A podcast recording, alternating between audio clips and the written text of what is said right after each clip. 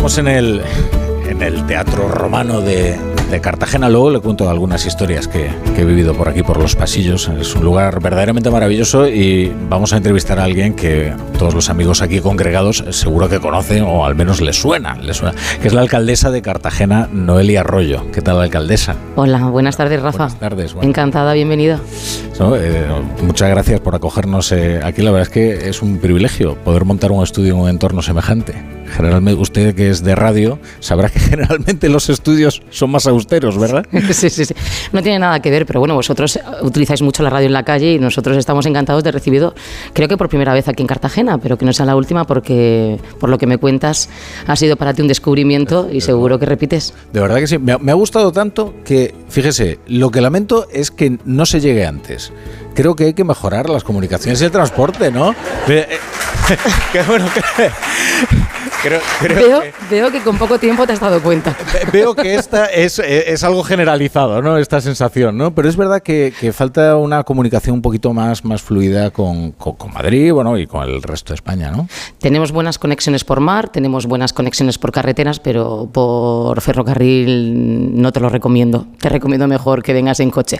Pero bueno, se trata de hablar bien hoy de Cartagena, ¿no? ¿no? Porque, pero... claro, tampoco vamos a hacer una campaña negativa y que venga mucha gente, pero efectivamente, como has podido comprobar, a veces no resulta fácil, aunque luego merece la pena. Pues si no se viene en submarino, que verdad que aquí están con los submarinos. Bueno, creo que eh, va mañana a Madrid, ¿verdad? Exacto. Eh, y va a presentar allí eh, bueno, un proyecto muy bonito, ¿no? Sí, mañana a la una del mediodía tenemos una acción cultural en Madrid con un prototipo a escala real también del submarino Isaac Peral y vamos a hacer una acción allí con el alcalde de España, con bueno, con el alcalde de Madrid, con el alcalde de España, con Almeida. Es eh, ya una, un hábito frecuente. Hemos ido a promocionar nuestros cartagineses y romanos, que son unas fiestas de interés turístico internacional, la Semana Santa, y ahora vamos con esa escala real del submarino Isaac Peral. Eh, tres días va a estar expuesto en frente del Museo Naval, en el Paseo del Prado, junto a la Fuente de Apolo. Y luego vendrá el sábado Alberto Núñez Feijóo aquí, ¿verdad? A un sí. acto a apoyarlo a usted. Entiendo que en, en la precampaña electoral ya, ¿no? Sí, sí, estaba, bueno, estaba previsto ¿no? que el presidente Feijóo estuviera en Cartagena.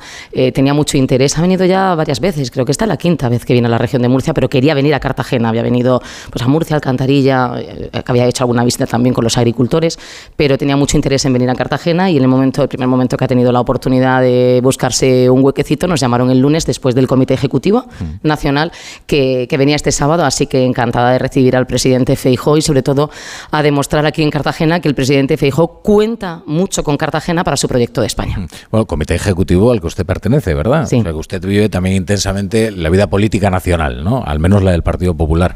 Eh, ¿Ha cambiado mucho el Partido Popular en este año? Sí, Fíjese que hoy se retiraba un, murciano muy ilustre, que es eh, Teodoro García Gea, que, bueno, algunos no recordaría que seguía todavía en el, Congreso de los Diputados, pero ha dejado el escaño, ¿no? Eh, con Fijó parece que se ha instalado una política en la que los municipios y las comunidades tienen algo más que decir, ¿no?, en la vida orgánica del partido. Sí, es cierto que tenemos ahora muchísima participación. Ya sabes que el proyecto del Partido Popular es un proyecto muy municipalista, que cree mucho en los alcaldes, y es verdad que se nos da pues, voz y voto, ¿no?, ahora en todo el proyecto que está diseñando Fijó Feijóo. Yo tengo la suerte también de pertenecer al Comité de Campaña Nacional que está elaborando el programa Marco para las elecciones. En concreto, pertenezco al área del programa municipal para las próximas elecciones del 28 de mayo y es una suerte el poder participar en la elaboración de esos programas para la próxima cita electoral, sobre todo porque en ese tipo de reuniones y de encuentros es donde puedes eh, aportar ¿no? eh, la, visión de, tu ciudad y de lo que crees que se necesita para, para avanzar. Pero bueno, yo, yo creo que sí que se están haciendo las cosas bien y que el presidente Feijó cada vez está demostrando que tiene un proyecto sólido, estable, con, que genera mucha certidumbre y que genera mucha confianza y mucha esperanza en todos los españoles. En el caso de Cartagena creo que pasa igual. Así que yo estoy encantada de que venga el próximo sábado. Claro, o sea que usted, eh, si gana las elecciones o si tiene la mayoría suficiente para formar, eh, bueno, para, eh, para formar una, una, nueva mayoría, ¿no? Es que aquí ocurre algo que en el resto de España quizás bueno, es bastante atípico, ¿no? Que es un eh, es una coalición en fin, entre, entre tres partidos, lo que pasa es que le iba a decir entre el PSOE, entre Ciudadanos, no, el PSOE ya no, pero bueno, aquí se unieron sobre todo para tratar de cerrarle el paso a un eh, proyecto que consideraban ustedes extravagante y nocivo para la ciudad, ¿no? Sí, después de la noche electoral aquí no había ganado ningún partido con una mayoría suficiente, había que buscar apoyos y el partido que ganó por muy poquito, pero ganó las elecciones, o no supo o no quiso alcanzar acuerdos y otros tres partidos, el caso de mi partido, el Partido Popular, que me respaldó, el Partido Socialista, que tuvo peor suerte la, la candidata del Partido Socialista porque el mismo día que hizo el pacto la echaron, y Ciudadanos para dar estabilidad y generar un clima de de confianza y sobre todo trabajar por el interés de la ciudad y alejarnos un poco de la bronca, de la parálisis y del bloqueo que se haya instalado en la ciudad, porque ya sabes, Rafa, que cuando no hay estabilidad y cuando no hay mayorías y bueno, ya sabes que hay ejemplos en toda España, ¿no? Pues no se aprueban presupuestos o se bloquean los proyectos y eso al final el que lo sufre es el ciudadano y nosotros por encima de los intereses de los partidos que representábamos cada uno, pues alcanzamos un acuerdo y creo que los resultados están siendo muy positivos para la ciudad. De momento nos hemos esforzado para que no se generaran nuevos problemas y dar solución a todos los conflictos que hemos tenido y a todas las situaciones extraordinarias. Fíjate qué legislatura hemos tenido. Aquí diferentes danas, la pandemia, hemos tenido que afrontar la recuperación, también la crisis y recuperación del Mar Menor, ahora con la crisis de Ucrania y lo cierto es que menos mal, ¿no? Menos mal que por lo menos hemos tenido aquí un proyecto sólido. Claro, sin embargo, el PSOE no quería, no quería ese pacto y de hecho expulsó a los concejales que se vinieron a él, ¿no? y, por qué? ¿Con, ¿Con, qué argumento decían, bueno, que, que, no, que Cartagena no tenía que unirse ¿no? en un pacto semejante? Pues yo creo que fue más un ajuste de cuentas ¿no? interno entre ellos. Había discrepancias entre los diferentes representantes políticos y creo que no se valoró bien por eso, porque se tomaron decisiones quizás sin el respaldo de su estructura o de su partido, cosa que yo sí tuve. Claro, o sea, usted tiene la aspiración ahora de, de un gobierno solitario como todos los que se presentan a las elecciones. Lo que pasa es que eso, convengamos en que no es fácil. ¿no? ¿Usted repetiría por ejemplo, eh, una alianza semejante? A ver, yo prefiero gobernar con una mayoría suficiente para no estar atada ¿no? a ese tipo de situaciones que se nos han dado esta legislatura, donde no eres libre 100% para desarrollar tu proyecto. ¿no? Al final requiere de mucha generosidad, de muchas cesiones. Es verdad que el consenso es bueno y que se aporta al proyecto diferentes puntos de vista, pero yo prefiero, como esto es una lotería, es, es una sorpresa, lo mismo te entiendes que no te entiendes. ¿no? Mm. Bueno, la suerte es que nos hemos entendido, pero imagínate que luego no nos entendemos. Esto va en las personas también que en cada momento representan cada partido. bueno, eh, Díselo a Isabel Díaz Ayuso, por ejemplo. bueno, Isabel Díaz Ayuso mm, le debe mucho a la región de Murcia.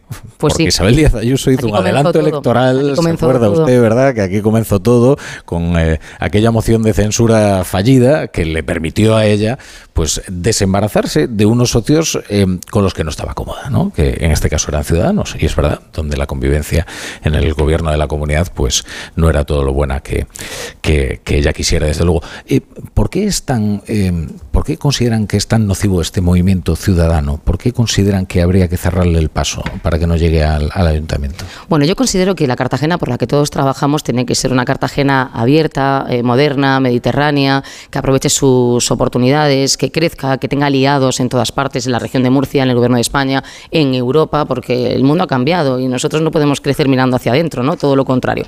Las oportunidades siempre se encuentran fuera, ¿no? Y bueno, este partido en concreto, que yo no tengo nada que decir, porque yo respeto a sus votantes y si ganó las elecciones sería por algo, ¿no?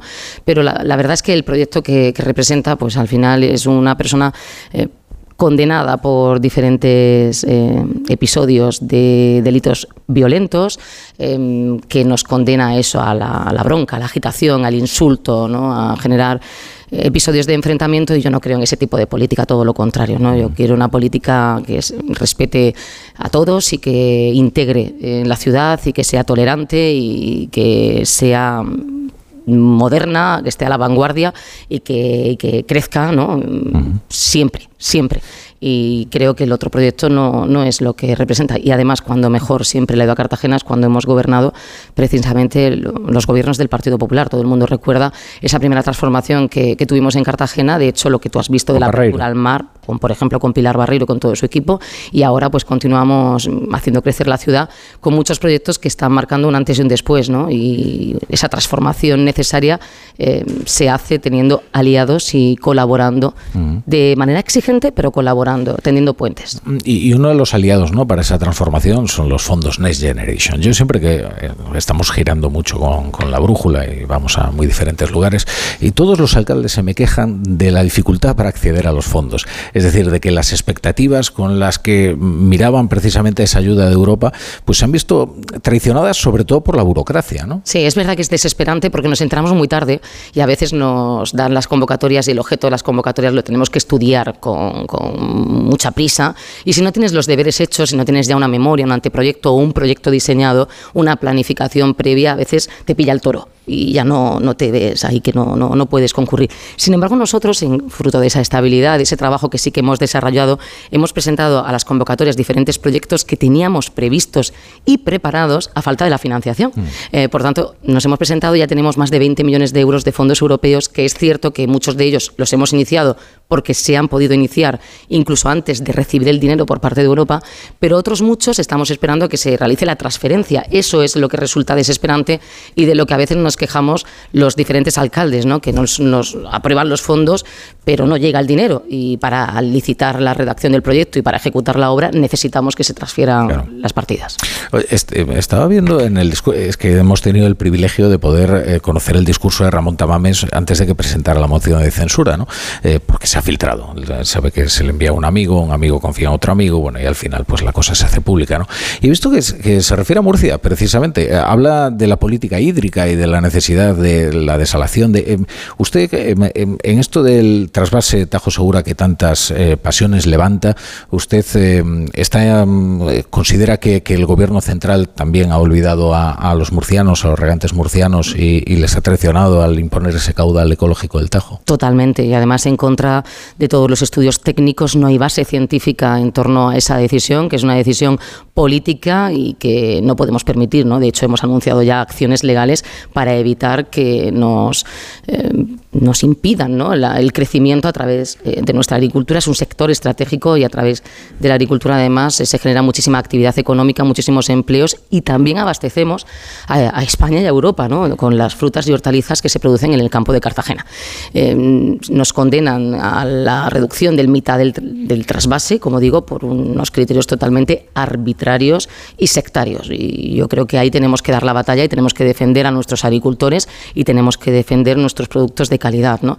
A nosotros nos genera un gran agujero, Rafa, eh, si se produce esa amenaza con la reducción del trasvase para los puestos de trabajo que se generan en nuestro campo, en, nuestra comarca, en el campo de Cartagena, y sobre todo también para, la actividad económica que tenemos en base a un sector que está haciendo bien las cosas. Yo no, no sé si en el pasado se utilizaría mejor o peor, ¿no? pero ahora mismo se invierte muchísimo en tecnificación, en innovación, estamos haciendo los deberes en materia de depuración, de reutilización. Fíjate que depuramos en la región de Murcia y en el campo de Cartagena un 98% del agua que utilizamos. En el resto de España, pues a veces que es la media es un 7%.